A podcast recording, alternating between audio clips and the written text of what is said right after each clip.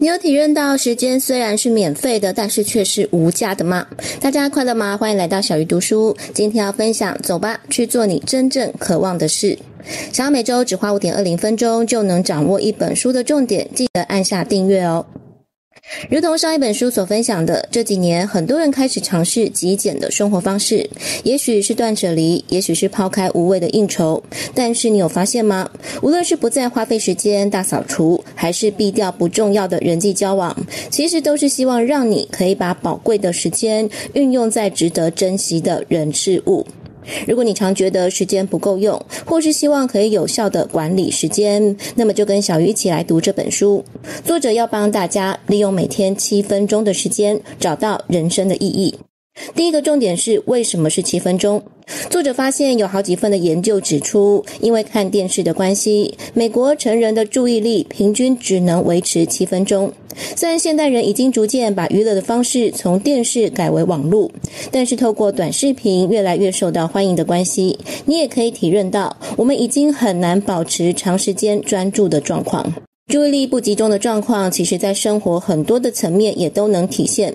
比方上班的时候，你可能很难专心在手上的任务，也许是一通电话，也许是一个讯息，又或者是主管临时交办的工作，大脑不断地从一件事跳到另一件事情上，自然很难维持工作的品质。在了解到现实的状况之后，你必须告诉自己要有意识的选择。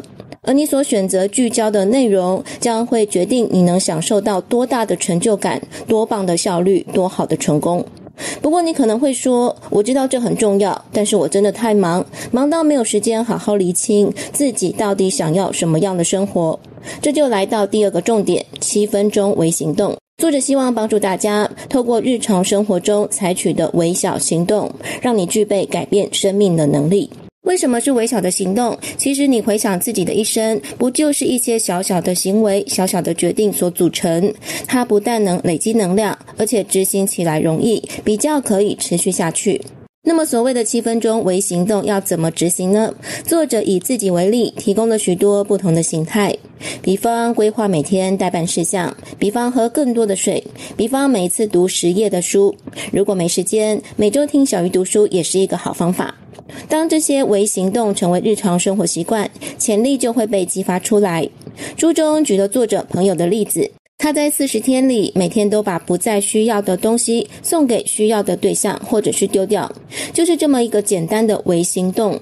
四十天之后，他把家里、办公室、两台车内的所有空间都彻底的清干净了，而且效果不只是生活环境更整洁有序，也帮助他用全新的心态看待物质的东西。再看第三个重点，把时间花在最有效益的事情上。很多人都觉得生活忙碌，可是你真的需要好好静下心来，问问自己：这些事情是你有兴趣的吗？你做起来会相当有热情吗？这些事情可以帮你达成想要的人生吗？如果你对这些感到疑惑，觉得自己整天东忙西忙，却不知道到底在忙什么，可以透过作者提供的三大问题，好好的检视自己有没有把时间花在更有效益的事情上面。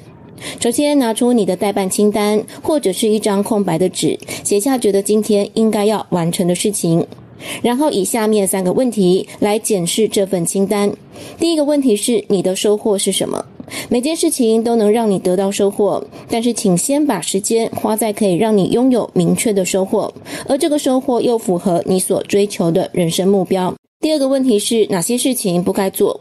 关于这个问题，你需要诚实的回答，因为一天当中，你可能真的做了一些让你感到忙碌，但是未必可以创造成果的事情。第三个问题是，如果只能做五件事，是哪五件事？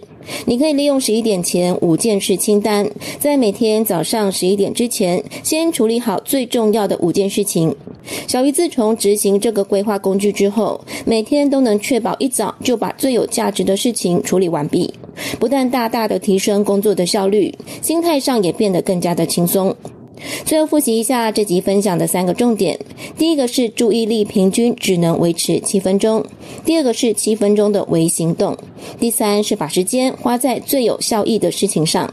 大家对于时间的规划又有什么想法呢？欢迎留言分享哦。最后，请按赞以及订阅，让小鱼更有动力分享好书。小鱼读书，下次要读哪一本好书？敬请期待。